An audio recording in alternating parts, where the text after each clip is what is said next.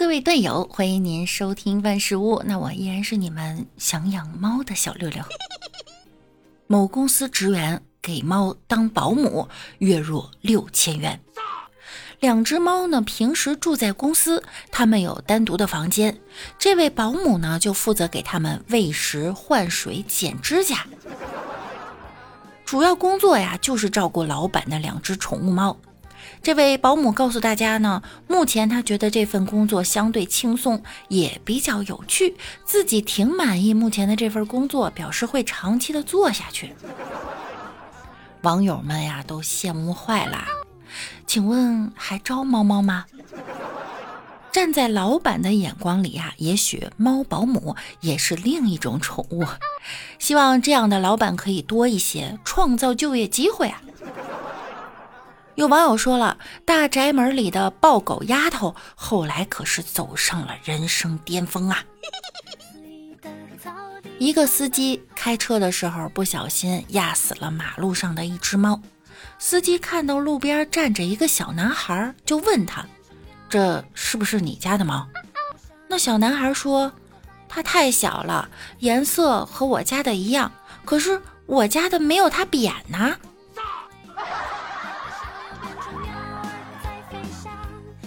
跟妈妈商量想养只猫，我妈不同意。我说：“养久了呀，你肯定就喜欢了，相信我。”我妈回答。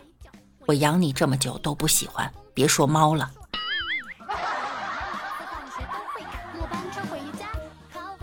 养了猫之后呢，本来比较安静的家里呀，感觉变热闹了不少，每天都多出了很多活泼的喵喵喵的叫声，声音高低起伏，多种多样，蕴含着各种感情。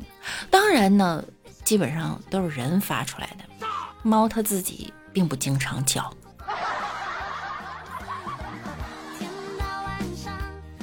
某位男士非常爱养宠物，家里也养了很多宠物，但他的妻子啊生性泼辣、厉害，且强烈反对他这个爱好。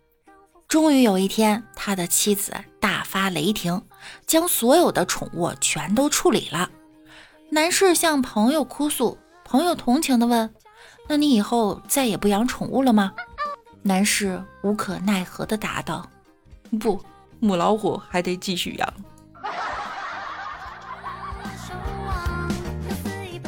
高三的时候，我去一个复读的学长租的房子那里做客，看到他床上放着大大小小十几个闹钟，我就问他：“你买这么多闹钟干什么呀？”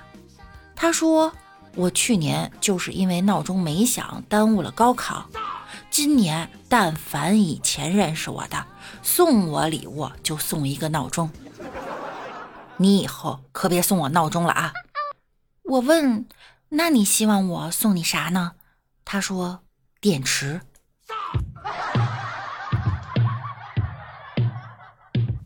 几个男人在一起讨论自己家的母老虎，这时一个男人道：“难道你们就没有当家做主的时候？”其他男人不约而同的反问：“难道你有？我当然有啊！我老婆买衣服必须征得我同意。为什么？因为她要是买浅色的衣服，我是洗不干净的。”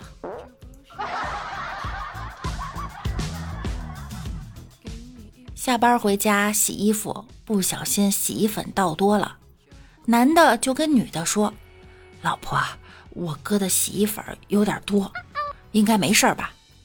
老婆不答，默默地走向了哥哥家。第二天，嫂子就和他哥离婚了。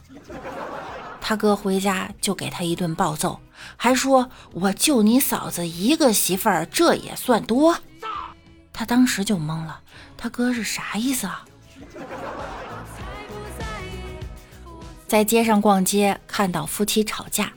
男的想揍这个女的，女的彪悍地说：“你打呀，打了跟你离婚。”男的欣喜：“真的，真的呀！”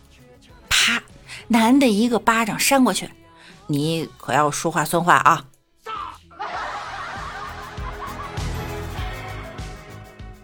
小时候爸爸妈妈总吵架，妈妈说等你考上大学我就离婚，冒着从此单亲的危险，我考上了大学。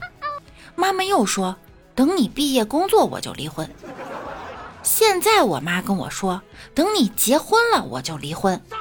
我说暂时没有结婚的打算，要不然你们先离了吧。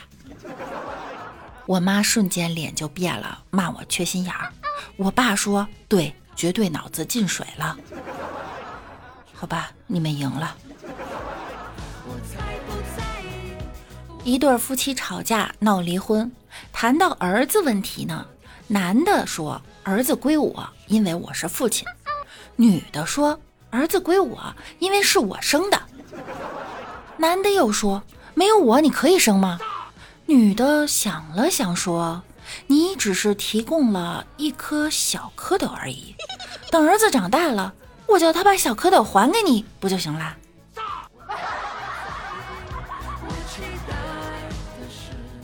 人生七大悟很贴切：单身是领悟，恋爱是失误，分手是觉悟，结婚是错误，离婚是大彻大悟。没有情人是废物，情人多了是动物。好啦，本期节目又要跟大家说再见了。六六在此祝大家周末愉快，那我们下期再见喽，拜拜啦。